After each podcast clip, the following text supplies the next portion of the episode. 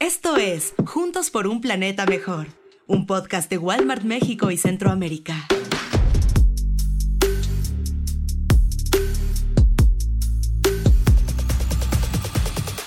Vestirnos es una actividad que hacemos de manera constante y tan cotidiana que estoy seguro que nunca nos detenemos para preguntarnos cómo está hecha nuestra prenda favorita.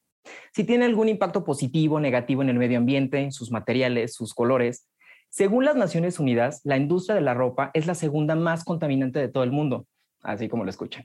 Por eso, hoy en día las empresas del ramo textil están en una lucha constante para innovar y ofrecernos prendas que puedan cubrir los estándares de moda, pero bajo un menor impacto ambiental. Yo soy Matías Salazar y esto es Juntos por un Planeta Mejor, un podcast de Walmart de México y Centroamérica y el día de hoy vamos a hablar de prendas fashion que cuidan el planeta. Para comenzar, le vamos a dar la bienvenida a nuestra coanfitriona Viridiana Hernández, líder del equipo de sustentabilidad, y Miquel Merodio, actual líder de la categoría de ropa de autoservicios, ambos de Walmart de México y Centroamérica. Chicos, ¿cómo están? Bienvenidos. Hola Matías, hola Miquel, muchas gracias por la invitación. Hola Viri, hola Matías, aquí encantados de, de poder compartir con el público algunas de las iniciativas que estamos tomando para ser una empresa regenerativa. Nosotros más que contentos. Y entremos en materia porque, a ver, ¿qué está pasando con la industria de la moda y el impacto en el medio ambiente? Me queda claro que nosotros somos partícipe de ellos porque, bueno, nos vestimos, por ende adquirimos ropa o estamos comprando. Y justo el otro día estaba escuchando un dato como muy curioso, pero más que curioso era muy alarmante. O sea, para hacer unos jeans se necesitan 7.500 litros de agua. Público, para aterrizar un poquito más este ejemplo y hacerlo más coloquial, es lo que vive una persona en siete años. O sea, son datos alarmantes y quiero saber entonces cómo los vamos a vestir o ya no los vamos a vestir o qué es lo que vamos a hacer. Platíquenme. Claro, Matías, este ejemplo que mencionaste es súper impresionante y como dices, muy alarmante. Como consumidores debemos de entender y sobre todo reflexionar que casi todo lo que comemos o usamos o vestimos está hecho o proviene de recursos naturales. Al inicio mencionabas que la industria de la moda es la segunda más contaminante, pero ¿por qué? Les voy a dar unas cifras que nos van a ayudar a entender y a dimensionar este impacto. La industria de la moda utiliza cada año más de 93 mil millones de metros cúbicos de agua. ¿Cuánto es esto? Esta cantidad podría cubrir las necesidades de más de 5 millones de personas al año. imaginemos esta cantidad. Otro ejemplo es el algodón. El algodón es la materia prima natural que requiere más agua para su producción. Para, para hacer este proceso se necesitan entre 7.000 y 29.000 litros de agua para producir solamente un kilo de algodón. También les puedo contar de los residuos que se generan a raíz de la industria de la moda. Cada año se tiran al mar medio millón de toneladas de microfibras, que son estos microplásticos o microtelas que eh, esta, esta cantidad de medio millón de toneladas equivale a 3 millones de barriles de petróleo. Si seguimos en este ritmo de consumo de ropa, para el 2030 las emisiones de gases de efecto invernadero, que son estas emisiones, estos gases que ocasionan el cambio climático, ha aumentado en un 50% y definitivamente esto va a impactar en nuestra calidad de vida. Por otro lado, el 35% de los microplásticos, que son estos pequeñísimos plásticos casi imperceptibles para, para la vista, eh, acaban en el océano y estos provienen de fibras sintéticas. ¿De dónde salen? Por ejemplo, el poliéster, que es un material que viene del petróleo. Se estima que el 60% de toda la ropa que usamos contiene este tipo de telas y este tipo de microfibras. Imagínense que cada vez que lavamos nuestra ropa, esta se va eh, deshaciendo así muy, muy, muy, en muy pequeñitas partes y que tal vez no lo podemos percibir, pero cuando lo lavamos, esto puede liberar hasta 728 mil fibras por cada lavada. Y estas donde acaban pues en nuestras aguas y por lo tanto en los océanos y contaminan al medio ambiente. Oye, Viri, una pregunta. En relación a esta emisión de gases, ¿cuál es el ejemplo de lo que está afectando en nuestra vida, en nuestra vida diaria? Pregunta, ¿es el cambio climático? Correcto. Y aparte de lo que Matías, Miquel, ya vivimos todos los días en nuestras vidas diarias. O sea, Llueve donde antes no llovía, ¿no? Ya casi no existen las estaciones del año, ya no sabemos si estamos en primavera o en verano. Cada vez los eh, efectos, por ejemplo, huracanes o sequías son mucho más frecuentes y más eh, desastrosos, ¿no? Y por ejemplo, todos hemos sufrido en algún punto de un corte de agua porque cada vez hay menos agua disponible. Y si pensamos en cómo impacta esto en nuestra economía, pues sin agua tenemos escasez de productos y por lo tanto podrían hasta subir los precios de algunos productos. Ahora, Miquel, ¿qué pasa en el departamento de compras? Porque, ok, por esta parte ya estamos viendo lo que sucede y lo que vemos el día a día. Walmart tiene ciertos filtros para que a la hora de que los productos que están exhibidos en las tiendas tengan un registro de calidad o no las hay. Y si sí las hay, ¿cuáles son? ¿Cómo se manejan? Platícanos este dato.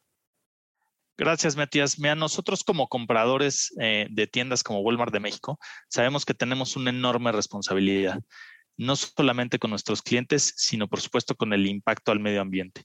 Eh, cada decisión que tomamos tiene efectos luego en, millones de decisiones de los consumidores y por lo tanto también millones de, consecuencias para nuestro planeta y para el medio ambiente. Para que dimensionemos un poco en ropa, eh, en Walmart de México vendemos alrededor de 200 millones de prendas al año. Entonces, todas las decisiones, por grandes o pequeñas que parezcan que puedan impactar eh, positivo o negativamente, tienen un efecto multiplicador muy importante. Nosotros como, como empresa que tenemos el objetivo de ser regenerativa, tenemos que ver no solamente la prenda que compramos, el artículo que compramos, sino que nos tenemos que ir a todo el proceso. Y todo el proceso es desde el origen. Ahorita comentaba Viri del algodón. Es, es un ejemplo. A la materia prima también estamos poniendo atención del proceso a través del cual se obtiene y luego a través del cual se, transforma en, ya en, la, en el producto final, ¿no? Y nos tenemos que, fijar que sean procesos sustentables, eh, que, en el proceso de transformación eh, no se daña el medio ambiente, además de todos los controles que ya tenemos en cuanto a procesos éticos, procesos socialmente responsables, etcétera, etcétera. O sea, definitivamente yo como consumidor estoy seguro que al momento de ir a, la tienda y adquiero alguna prenda, sé que estoy haciendo una compra inteligente y con un impacto positivo en el medio ambiente. Totalmente. A ver, y este, y tenemos varios ejemplos eh, que ahorita vamos a platicar. Eh, y por ejemplo, uno de ellos es, y muy importante, es nuestra adherencia al programa de, Cotton Leads, eh, que es que más adelante platicaré de ello, pero es uno de, tantos ejemplos que tenemos en cuanto a poner atención a toda la materia prima y al proceso de lo que usamos para, para que nuestros clientes puedan estar seguros, como dices, de que cada vez que obtienen una prenda están haciendo un bien al medio ambiente. Ahora bien, ¿cómo manejamos esta euforia? La famoso FOMO, para aquellos que no lo han escuchado, que estoy seguro que sí, pero es por sus siglas en inglés, el fear of missing out o el miedo a perder algo. El que corremos a comprar la oferta o queremos aprovechar este, la temporada, porque si se trata de eso, bueno, yo levanto la mano y como 10 veces lo he hecho, pero quiero saber, igual, Viri, ¿estamos de acuerdo? O sea, todo el mundo lo hacemos. Y aquí no, o sea, son cosas tan pequeñas porque a lo mejor es un pequeño cambio que se hizo al, al, pantalón, a la camisa, a la playera, X prenda, pero ya lo queremos. O de repente vimos, a mí me costó más barato, bueno, voy y lo compro. ¿Cómo manejamos esta euforia? Mira, lo que, lo que dices es una realidad, ¿no? Y, este, y creo que todos hemos sido culpables de eso en algún momento. Pero nosotros tenemos esa responsabilidad de, de balancear entre sí cumplir con, con, las necesidades que tienen nuestros clientes, pero al mismo tiempo sí ser conscientes de, de, de lo que puede tener de efecto esto en el medio ambiente. Entonces, eh, en términos de moda, lo que yo te diría que estamos tratando de, hacer con nuestros clientes es ofrecerle prendas eh, que puedan, que sean de uso cotidiano, que pueda usar muchas veces, que estamos comprometidos con la calidad de tal forma que, el cliente no, no, perciba ni, un deterioro notable conforme va usando la prenda y la pueda estar usando varias veces. Entonces, de esta forma, evitamos esa, esa compra y esa venta de, prendas de una sola vez o de una sola ocasión, eh, que tengan una, eh, una moda muy cargada eh, que no te permite repetir, ¿no? Y, entonces así, con esta estrategia, nosotros estamos cubriendo una necesidad súper importante de los clientes, que es, esa vestimenta de uso cotidiano, y al mismo tiempo tenemos un efecto positivo en el planeta y en el medio ambiente, creando prendas que se pueden usar y usar y usar. Oye, este dato que estás mencionando creo que hay que hacer un énfasis muy grande. O sea, el que uno tenga prendas que sean de batalla, como se dice coloquialmente, eso hace que nos detenemos y decimos, a ver, espérame, sí, pero ya llevo como tres, cuatro veces o no sé cuántas puestas y sigue igual, entonces no la compro. Yo creo que ese es un stop internamente o conscientemente, inconscientemente, que hace que uno dice, bueno, no, no voy a caer a este famoso FOMO porque la prenda es buena. Ahora, he escuchado que hay empresas, diseñadores que ya están haciendo muchísima labor para que esto ya sea más sustentable. ¿Qué está pasando en Walmart? Pues mira, en, en, la industria y nosotros incluidos, hay, hay, hay muchas empresas que están tratando de alargar los ciclos eh, de moda de la ropa y alargar el, uso de la ropa. O sea, eh, ha habido épocas en donde los, los ciclos de la moda son muy rápidos y traen el efecto que comentábamos antes, ¿no? El hecho de que los clientes estén cambiando consistentemente de, prendas y eso, pues por todo lo que hemos comentado, tiene un efecto negativo en el, en el planeta, ¿no? Entonces, nosotros lo que estamos tratando es de alargar este ciclo de, de moda. No estamos solos en esto, te digo que es una es una tendencia ya a nivel mundial de jugadores importantes que lo están tratando de hacer eh, en conciencia de lo que de lo, de lo que le estamos haciendo a nuestro medio ambiente. Como la empresa, como Walmart, muchas empresas en el mundo están trabajando eh, para alargar estos ciclos de, de, vida para la ropa, pero también cómo reflexionamos sobre lo que hemos venido platicando y cómo asumimos nuestro rol como consumidor responsable. Y para esto les voy a compartir algunos ejemplos. Eh, por ejemplo, podemos intercambiar prendas con nuestros amigos o con nuestra familia y así podemos renovar nuestro guardarropa sin gastar y cuidando al planeta. O, por ejemplo, ¿qué tal si tenemos alguna fiesta, algún evento especial y en el caso de las mujeres necesitamos un vestido largo, ¿no? De fiesta. Ah, pues, ¿qué pasaría si yo le pido prestado uno a alguna amiga en lugar de comprar alguno nuevo? O qué tal que voy a una tienda y rento un vestido eh, o, por ejemplo, las tiendas que ya existen actualmente y que te permiten regresar ropa a cambio de recompensas o tiendas de segunda mano que cada día son más populares y que podríamos asistir y buscar en nuestras colonias si existe alguna para ir investigando cómo funciona, ¿no? Perderle este miedo. Eh, ahorita les contamos algunos algunas alternativas que definitivamente son muchos ejemplos. Oye, esos tips son buenísimos y exacto, es el perder el miedo no pasa absolutamente nada, el poder reciclar, reusar, no pasa absolutamente nada, al contrario, estamos haciendo una labor positiva a nuestro planeta que de verdad lo estamos viendo cada día peor. Pero retomando un poquito el tema del cotton leads que lo mencionó Miquel, ¿qué es? Explícanos porque a veces uno lo escucha, no sabe dónde encontrarlo, cómo identificarlo y sobre todo también de estas fibras sustentables que también se, se escucha por bastantes lados ¿Se manejan ahí? ¿No se manejan? Platícanos de este tema. Mira, yo te, yo te mencionaba cotton leads, evidentemente, porque el algodón es una de las fibras más importantes que, que se utilizan en la fabricación de, de, ropa. Cotton leads es un programa que nace de los algodoneros de Estados Unidos y de Australia, principalmente, eh, que como sabemos pues son países eh, definitivamente a la vanguardia en temas eh, de, sustentabilidad y ecológicos.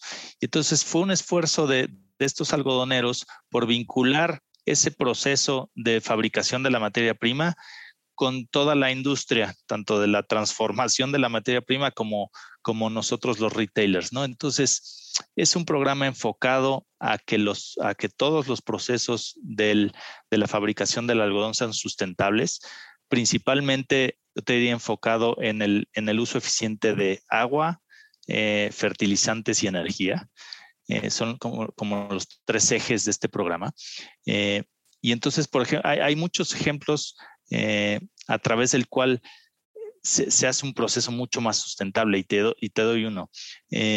la gran mayoría, el gran porcentaje de agua que se utiliza para regar el algodón en este programa es agua que viene de lluvia, no es agua eh, que viene de, del riego tradicional o de los mantos acuíferos, lo cual tiene un impacto impresionante en la sustentabilidad eh, en lo que agua se refiere, ¿no? Entonces, nosotros eh, hay muchísimos ejemplos como estos que nos hacen muy orgullosos de ser parte de este programa y el cliente lo puede identificar fácilmente con, con el sello de tal cual de Cotton Leads que traen nuestras prendas hechas de algodón. Oye, eso está súper padre. O sea, público, a partir de hoy, pues hay que buscar el Cotton Lead porque pues, estamos haciendo una labor importante. oye, qué, interesante. ¿eh? Definitivamente esto de, de regar los campos con agua de lluvia son N de litros que nos estamos ahorrando haciendo los ejemplos que estaba diciendo Viri al inicio de. Ahora, bien, ¿qué consejo nos pueden dar a los consumidores?